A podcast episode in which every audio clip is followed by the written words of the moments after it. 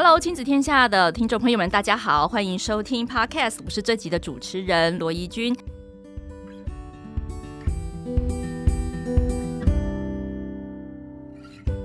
在这个教育的现场，我相信呢，非常关心教育趋势的各位一定有注意到，我们有非常多的课程都已经进入了双语教学的阶段。当然，这是因为呢，政府积极的推动二零三零双语国家政策。不过，当然啦，我相信大家也开始感受到，非常多第一线的老师跟家长，甚至是学生哦，有一个统计数字是有百分之四十五的国中生，百分之四十的国小学生认为，他们有可能用双语教学之下。而学科不容易把它学好。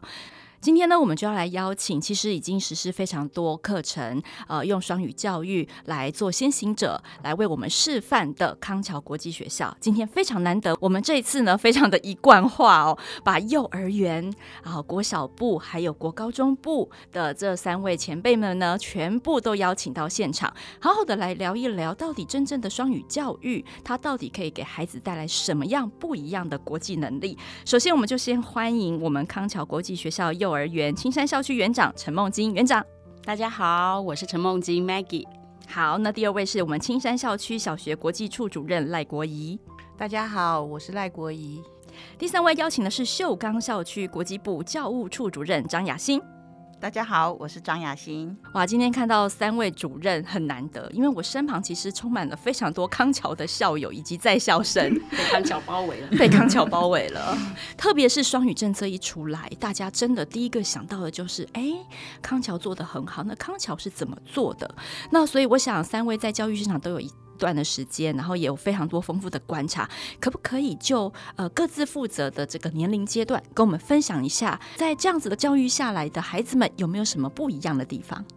我觉得在看康桥的双语课程之前，其实我觉得，呃，尤其这几年，当大家很大量在谈未来人才的特质，或者是在谈核心素养的一个教育改革的时候，双语教学的这样子的一个涵养，在康桥的学校里头，其实早就已经在实施了。嗯、那我觉得，呃，如果要去谈整个呃双语的教学，我觉得更应该去看到的，其实是一个大图像，在康桥的理念里头，国际创新、多元以及适性。其实会更完整的去诠释整个康桥的教育理念。这么大的一个教育理念，其实从幼儿园里头我们就开始去落实跟实践。我常常讲说，幼儿园其实就像一个小小的种子，我们期待有一天它会在长大的时候变成一棵大树哦。那这样子的一个小小的种子，在幼儿园里头，我们会希望提供的环境教学，为它成为一个未来人才的整个特质去做准备跟预备哦。尤其呃现在的孩子哦，他其实将来要面对其实是一个国际的舞台。那不论是在国际上的竞争，或者是在国际上的一个移动力，我们认为沟通跟表达这件事情，还有思考跟判断这件事情，其实是很重要的。你不要以为三岁的孩子不会思考，他不会判断哦。我们的孩子不管是用中文或者是用英文，我们都希望他可以很自若的去把他想法做一个沟通跟做一个表达。尤其当 AI 人工智慧开始在发展的这个时候，我们怎么样可以不被取代？其实。呃，语言的沟通、思考的表达，还有对人的关怀，其实会是最关键的一个能力。那我们会希望从小从幼儿园里头，对于语文的表达、语文的运用、自己想法的呈现。还有对人沟通的关怀，其实都可以在幼儿园里头就可以做一个实践。嗯，所以听起来就是说，我们英文在幼儿园的阶段，其实就是也是帮他表达跟沟通的一种工具，让他现在在那个阶段就开始练习了。没错，所以也是可以用英文吵架就对了。当然，用英文吵架比较溜啊。好，那接下来我们要来呃访问一下我们的国小部了。哎，国小又是另外一个阶段，尤其小学一年级到六年级，哇，是迅速成长的阶段。那这个部分，呃，主任有没有发现，经过双语课程教出来的孩子，他在整个逻辑上面或者学习上面有没有特殊的样貌？呃，大家都比较习惯讲到双语，就想到好像是我小朋友一直在学中文跟英文，好像两个语言。那其实，在我们学校，呃，我们常讲的双语之外，我们还讲到是双文化。那所以我们希望小孩他不是只有学两种语言，而是他是会习惯两种文化之下来滋养这个孩子。那在课程的设计上面，其实不是只是英文课上很多就叫双语，我们其实是要整体去规划这个课程，然后会。希望小孩所学到的核心的知识跟能力，他是。不需要说啊，我在英文课学，我中文课又学，他等于用两种语言去学两次，而应该是要有一个像我们讲称为课程地图去做一个完整的规划。也就是说，他可能在中文课得到的知识，他在英文课，呃，那我们只是让他用英文来上，可能是一个主题探究的课程，他可以把那个知识拿过来这边做运用。那或者是把他在英文课学到的阅读的策略，或者是他写作的技巧，他其实也可以转化到他。他中文的呃课程上面去运用，所以我们在做的是这样，就其实也在孩子身上会看到很有趣的是，他会把两种东西很自然的拿来运用。那也就是说，在课程的规划上面要去重视的是一个思考力的培养。那其实你的大脑里面在想事情，到底是用中文还是英文啊？其实他最终表现出来的是这个孩子本身他的思考的。呃，他采取的行动，所以这些东西其实他是不会分语言的，因为他其实都展现在同一个小孩的身上。所以这个是我在看康桥的孩子在小学阶段我所看出来的，那也是我们在规划小学课程的时候很重视的一个。也就是说，两种语言，我们希望它是很自然的交织在孩子的一天的学习，那很自然的交织在他该在小学阶段所培养的能力或所获得的知识。那这两个语言，它就是一个很简单的工具，但是最重要的是怎么去培养孩子这些能力。嗯，我觉得这个非常的重要，因为我们现在非常刻意的去强调英语的学习，好像一定要讲英文，透过讲英文，然后一直不断的重复那些练习。但是康桥这样子听起来，应该是说我们透过不同的语言，然后用那个语言去学习他们的文化跟他们想知道的事情，那自然而然的学习到的当然就是你的，所以你也不会去分今天我是用英文学习到的还是中文学习到的，所以等于是有两个不同的工具搜集不。不同面向的资讯。好，那呃，不过国高中我知道，像我身旁有很多朋友，他可能不一定国小刚好是念康桥，但是国高中转入的比例，其实我听起来，尤其是现在双语课程很风行，大家越来越多人跃跃欲试哦。那是不是呃，请这个主任也来告诉我们，国高中转入的比例应该也算蛮高的，对不对？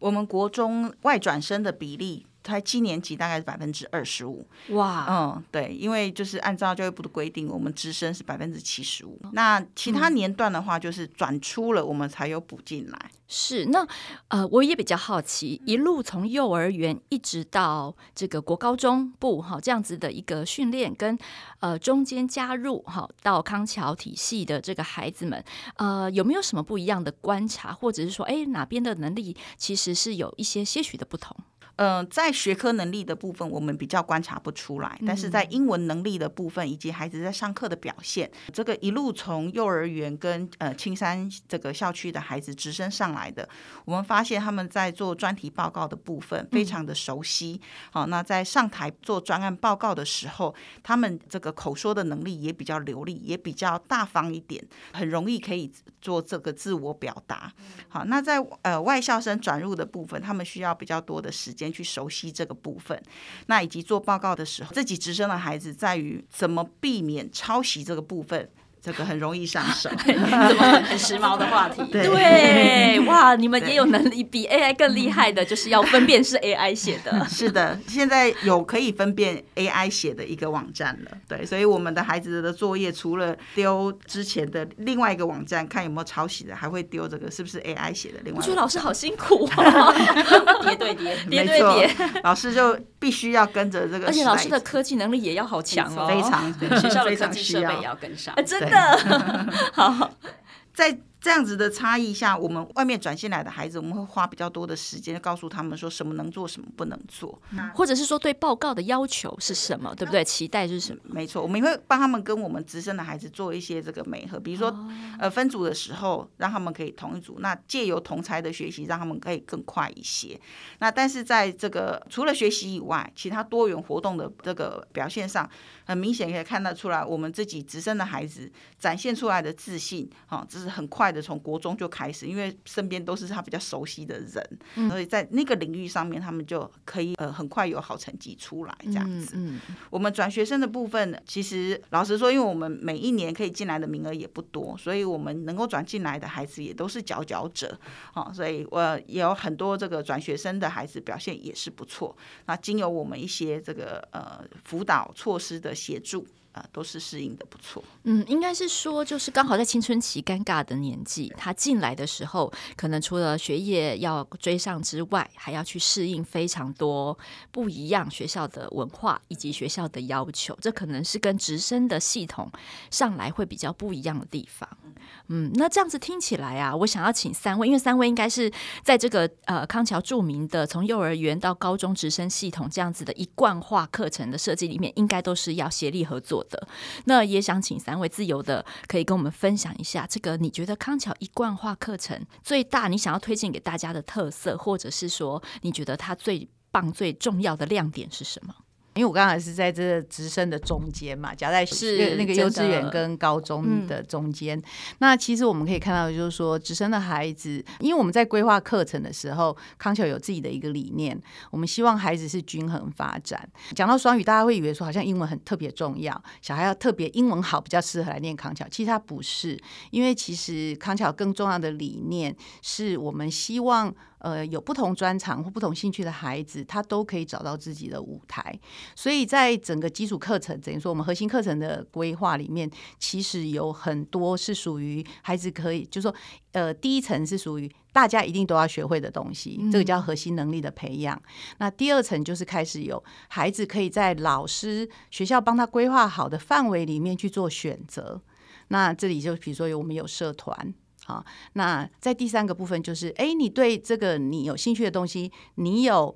呃，比如说更突出的能力，你其实可以获得。更好的发展，那可能这就会培养他，可以从社团里面再培养去参加比赛。所以不同的孩子在小学阶段，其实我们重视的是他的兴趣的探究。那我们从一年级就开始让他们有呃，在英文课里面做很多的专题。嗯，那在他自己在中文那边又有一个所谓青山 time，所以他是可以自己选择题目去做呃他个人的一种探究的学习。所以这些能力的去培养，就是说呃。慢慢的，我们会看到它衔接到国高中去，当然它就有可以刚刚提到的说有一些呃专题或主题的延续的能力，所以这是一贯化。我觉得呃，它最大的好处是学校的这个教育的理念是被。呃，延伸的，它是一贯的。嗯、那比较不同也是说，假设我今天是小学毕业，我再去选另外一个学校，可能这个学校它又有它不同的课程的规划，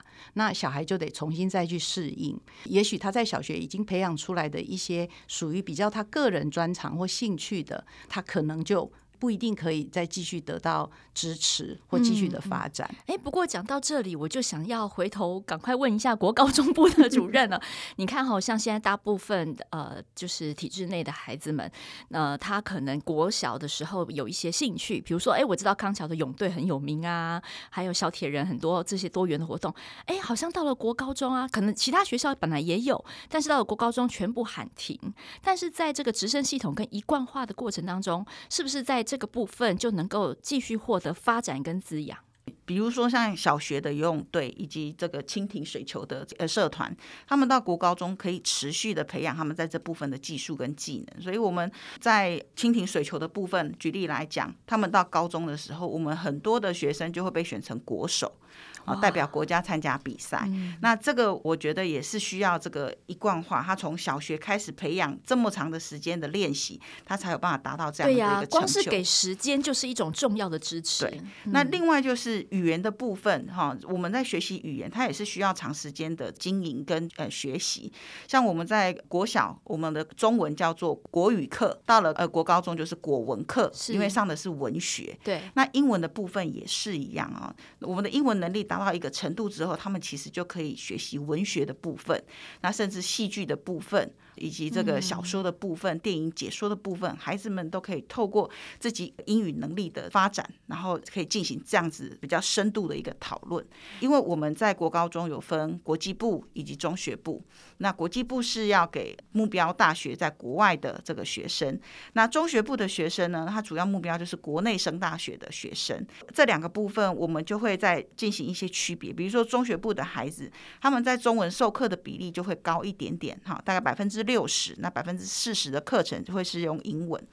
那国际部的孩子呢，他们用英文授课的比例就高达七十五 percent，中文授课的比例就呃二十五 percent，那就是让孩子可以用英文熟悉数学、自然、社会等这些领域，好，让他们以后在做这个高中的选修课的也好，或者是到国外大学去上课的时候，他们就可以快速的进入他们应该的这个学习领域里面，减少他们在学习的适应，他们到国外只要适应生活就可以。嗯，所以等于是说，在这个直升系统里面，我们的孩子。到了国高中，可能呃，在英文的部分，你看他从幼儿园开始嘛，也许他就真的是更加的娴熟，然后有指数型的成长，就可以及早的进入他自己文学戏戏剧，真的是把它当成另外一种素养来看。没错，就像我们的机器人也是，从、嗯、小学培养一直到国高中，我们的高中孩子就可以到美国去参加 VEX 机器人的比赛。嗯，这个科展的部分也是一样，小学做了科展，国高中他可以继续在科学这个部分继续。做研究，参加国内的歌展。那我们今年也有带孩子出国去参加一个叫 iGene，那个是麻省理工所办的分子生物的一个这个研究。嗯、啊，那我们也还不错，第一年我们就拿到国际金奖。哇！哎，那刚刚听到这么多的多元活动啊，我也在新闻上面看到很多什么龙舟赛啊，有得奖啊，然后又有登山活动，又有小铁人。呃，我在这边再代替其他家长，我偷偷问一题：如果我的孩子啊，他的体能没有这么好，或者是他对这方面没有那么多的兴趣，他进去之后会不会很有压力啊？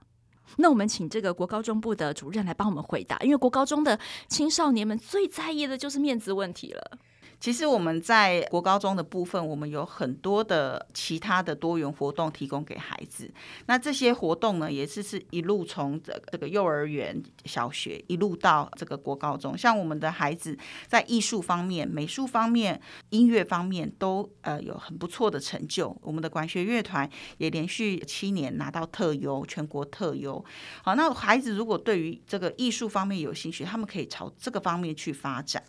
那如果孩子对于体育跟艺术方面都不太有兴趣，他是属于学术型的孩子，那我们也有，比如说模拟联合国，我们已经成立十一年了，嗯，那我们也会带社团的主席一起出国去参加其他学校的一些模拟会议、校际活动。对对对，另外也还有，比如说像科展的部分，嗯，我们的孩子如果喜欢，我们有科学人社团，那这个社团老师也会引导他们这个做一些这个科学的报告，让他们去参加一些比赛。那甚至会去投这个国际期刊，也有刚刚提到的这个分子生物的课程，让孩子去参加相关的这个比赛。类似这样子的多元社团，就是让孩子可以去了解自己的性向啊，进行这样子的发展。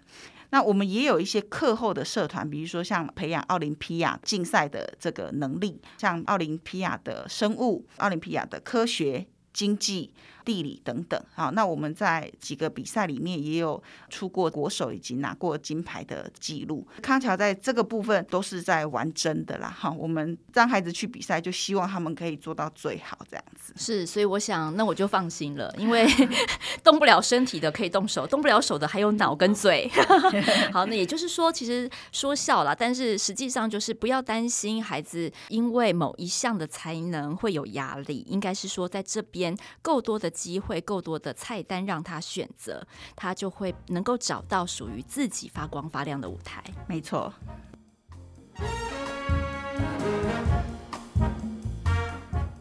那接下来这一题呢，就有点我要代替大多数的家长问出心中最想问的问题。哎呀，我们每次看到各个学校招生啊，总是会有很多国际比赛得奖啊，对不对？啊，不管讲到什么队，学校什么校队，什么校队，哎，好像都是会不会光环都在那几个人身上哈？那会不会就是好像都不是所有的人都可以这么棒？我觉得这个就是所有的家长心里面最想偷偷问的问题。哎，但是我知道，呃，就我所知啊，我自己。身旁有一些朋友的案例哈，那就是从这个泳队来讲好了，我就他从一个完全很怕水的小孩，到现在是康桥泳队的呃常常破纪录的选手哈，那我就很惊讶，哎，这个真的是每个人都可以做到的吗？那康桥又是如何让每一个孩子都能够达到自己的这个成就？就是刚刚讲到说，像呃，先讲游泳好了，因为我们其实从幼稚园就开始上游泳课，所以每一个小朋友，我们有帮呃整个游泳课程是有设立很多的类似像目标，各阶段的目标。那我们是用泳帽的颜色，比如说说他是从我们叫小白帽开始啊，他帽子颜色从不会，那到他学会了呃某一个姿势，或者是呃会游多长，那他就可以可以进阶到黄色的帽子。所以他这是全校的小朋友都要上。那刚刚讲到很多的比赛，所以像我们小学就会有小铁人，那到了国高中就有真正的铁人赛，那这些也都是全校的三年级以上的小朋友都要参加。那像英文，呃，一般的小学跟国中可能会有所谓的语言竞赛，那当然是各班最厉害的人去比。可是像我们的英文的语言竞赛是。全校的小朋友都要参加，哦，真的哦。对，比如说我们一二年级会有英语歌谣比赛，三四年级会有英文朗读比赛，那五六年级会有我们叫做 How to，就是怎么教人家做一件事情，或者是有演讲，那这些都是全校的小朋友都要都要比赛，共同参与，对，然后形成一种氛围，它其实比较不会像是对他不会觉得。哦，对，我不是选手，这件事就跟我没关系。因为对我们来讲，不是比谁第一名，嗯，重点是所有的孩子都要学会可以站上台上去表现自己最厉害的部分，那这种我们叫做所谓的呈现自我的成果的这种能力，是所有的孩子都要有。所以我们的比赛除了在班内让他们先练习，呃，所谓的班内的比赛，那最后的比赛是在学校的演艺厅比，好，让每一个小孩都可以站在舞台上面。那那一个年级的小朋友都坐在下面看，所以一方面是观摩，一方面也是观众，让每一个小孩习惯站在舞台上去展现自我。嗯。我觉得这个是我们想教的是，每一个小孩都有这样这样的能力。那每一个小孩可能会在不同的舞台跟不同的比赛里面去找到他自己比较专长的部分。所以不是说哦，这个学校只重视某一科，只有这一个啊，比如说只有游泳厉害的小孩很适合来念，或者有英文厉害的小孩是呢，而是我们希望每一个小小孩他都可以在找到他自己的兴趣，或者他自己可以发光的那一块，那这样小孩自然就会有自信。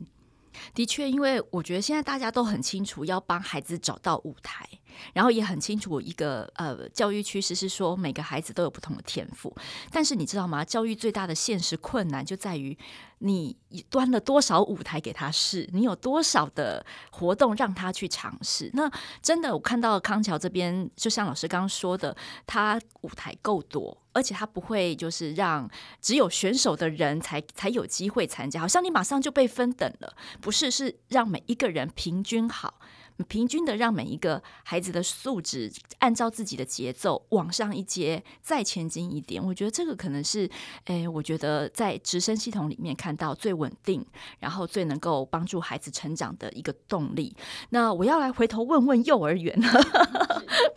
因为啊，幼儿园呢，很多家长的这个概念是这样：幼儿园嘛，就是要好好的玩，好好的吃，好好的 睡，很重要。那在这个阶段，如果我就把他这个这个放到这个双语的环境里面，会不会孩子有比较大的压力呢？我先简简单回应一下刚才两位主任谈的。其实刚才两位主任谈的缩小版，其实就都在幼儿园里头，嗯，所以幼儿园也很忙。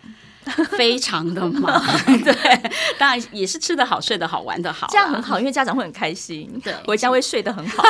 这个很重要。我觉得构筑舞台跟为孩子做预备这件事情是，呃，康桥的团队一直在努力的。对，那这个预备不不是给少数的孩子，也不是给某个年段或某个学部的孩子，我们会期待跟希望孩子在足够的多元的环境之下，才可以去看到他的适性。对，你要有足够的尝试之后，你才会知道哦，原来这个孩子适合什么，这个孩子适合什么。对呀，我不会吃了一道菜、两道菜就说我已经知道我要怎么样了，我喜欢什么菜。对，所以在幼儿园的课程里头呢，会希望这样的多元可以得到同整。因为在幼儿园这个年段里头，比较多的时间其实在做试探，他比较不容易在呃学前这个阶段就马上看出来这个孩子说他非常非常的会游泳，或者是他非常非常的会呃蜻蜓，或者是他跑步特别的有力。对，这其实是不容易看到的。但是我们很珍视每一个孩子的想要跟需要，所以我们的课程比较强化的是呃。统整式，那怎么样让同整的课程跟双语做一个结合？就像刚才呃赖主任有提到的，呃，语言对孩子来讲就是一种生活上面的工具。我们也在幼儿园，即便在幼儿园，我们也不会去刻意的强调说你现在此刻应该说中文，或者此刻应该要说英语。Oh. 一样，我们营造给他一个环境。我记得那个呃，最近在做呃整个教育就是双语教育的一个、呃、研究的过程里头，有发现其实要做双语教育。有遇到比较三三个比较大的困境，第一个就是呃师资的预备，对，这其实在一般的学校里头不容易实践的，然后再来就是整个课程的一个连贯，这个也是不容易，因为可能一般做到。嗯，几乎不太可能，你不太可能去让跟他的下一个跨学者的合作，然后再来就是情境的问题，其实很大，嗯、就是怎么样让语文这件事情是有情境的，因为语语文一旦没有情境以后，他其实的学习就会非常非常的片段，因为他没有得到运用。对，但是这三个问题在康桥早就已经预备好了，而且已经做了实践跟克服了。那在幼儿园其实一样，我们会希望提供很自若、很自然的语言学习环境，让他用。适龄跟适性的方法去生活，对生活，我们探讨的主题跟我们探究的主题都非常非常的生活。希望透过学校的教育里头，去让他跟他的生活产生连接跟产生关系。不要小看幼儿园的教学哦，很可能不是只是来吃，或者是来喝，或者是来玩而已。在我们的课室里头，你会看到孩子自信的发表。举一个例子好了，我们曾经在谈一个主题是衣服的时候，我问一下，反问一下主持人，你觉得 你觉得如果要谈衣服这个主题，你会想到什么？我会想到呃，服装的演变。或者是会挑某一个国家的服装去好奇说，哎，为什么他是这样设计？比如说，为什么苏格兰的男生就可以穿裙子？类似像这样，蛮有深度的主持人。我以为你会说，哎，我的衣服是漂亮的，你怎么可以这样 看清我？没错，那个其实就是呃，我们想要让呃孩子跟生活产生连接这件事情呢，可以在我们的课程里头得到很强力的一个实践了。呃，一般的幼儿园里头，我们很常看到的画面是孩子可能翻开课本看个图片，对老师说几句呃简单的英文，譬如说 My dress is pretty，对，就是很简单说我的洋装是漂亮的这样子，然后就重复的念这个几句，或者是看到什么颜色的衣服是怎么说，对，可能一般人对于学前孩子。如果想感觉他的期待就是这么简单，或者是冬天一定要穿长袖，对对，然后夏天一定要穿短袖。有一些刻板的教学模式，对。对嗯、但是在我们的课程里头，我们透过老师的引导、老师的引导，带着孩子去讲出他想要的，或者是讲出他看到的。我们的五都是五岁孩子哦，你一定很难想象，他发现了我们的布里面是有纤维的。它是透过纵的跟纸的交织去交织成网布，然后这些布才做成衣服。然后每一块布的它的软硬是不一样的，来自于它中间的呃布的纤维里面的一条一条的线的纤维的数量不一样。但这些都是用英文探究的过程里头得到的一个结果。对，那这其实是呃不容易，只是透过一本书。就可以得到的知识。对他，如果用书来学的话，其实他非常枯燥无味。对，而且这是大量的讨论，孩子的想要，大量讨论之下出来的成果。对，所以这其实是我们呃在看待语文教学里头很重要的一个价值，就是语文这件事情是被运用，而且是被实践、被具体化的。所以意思就是，我可能从 幼儿园开始念起，欢迎你来 放松。哎，对对对对，没错没错。今天呃，其实讲的非常多，不管是呃先后加入康桥的呃朋友们，或者是有想要从幼儿园一直到国高中部这样子一贯系统，我想一贯系统应该算是最有它的同整性跟优势，因为孩子一直沉浸在同样的学习环境里，而且呃同样的逻辑，同样的。期待同样的规则，同样的标准，好，他不容易因为学校的这个更换而必须要摧毁他过去的信仰或是习惯。我觉得这个在适应学校上面的确，大家都知道，孩子越大越需要花力气。所以今天也呃，再谢谢两位主任跟园长，让我们看到了直升系统它的一个同整性跟好处。所以最后想请问一下，如果我现在就想加入康桥，该怎么做呢？其实康桥一直都很欢迎，就是跟我们有相同教育理念的家长一起加入我们。有更多的康桥宝宝哦，嗯，呃，其实现在各学部都有招生说明会的活动，对家长们其实只要上我们的官网，就很容易就可以看到我们招生各学部的招生说明会的办理时间还有方法。那其实参加招生说明会，其实是最快跟最直接可以进。近距离去了解跟知道康桥的，对，所以欢迎所有的家长可以上线去关心跟了解。所以是不是参加说明会也会成为进入康桥一个很重要必做的功课呢？这好像要先跟我们的家长讲清楚说明会的参加方式跟他的资格。那只要报名就可以参加了。我们不会在这一关就筛资格哦，所以还好，我不会。名额名额还是因为为了有名额有限，对不对？为了维持就说明会的品质，其实在每一场的招生说明会的人数上面还是会有一些限制。好哦，所以大家要把握机会。那如果对呃康桥一贯性的课程感到非常有兴趣的话，呃，上官网，然后赶快去盯住这个说明会的时间，赶快登入报名。那我想就能够再次的面对我们两位主任跟园长，得到最丰富的资讯。好，今天非常开心可以邀请到三位啊、呃、教育的前辈来跟我们一起分享康桥国际学校里面包括双语跟多元活动的一些分享。谢谢大家，我们下次再见，拜拜，拜拜，拜拜。亲子天下 Podcast，周一到周六谈教育、聊生活，开启美好新关系。欢迎订阅收听哦，Apple Podcast 和 Spotify 给我们五星赞一下，也欢迎在许愿池留言回馈。我们下次再见。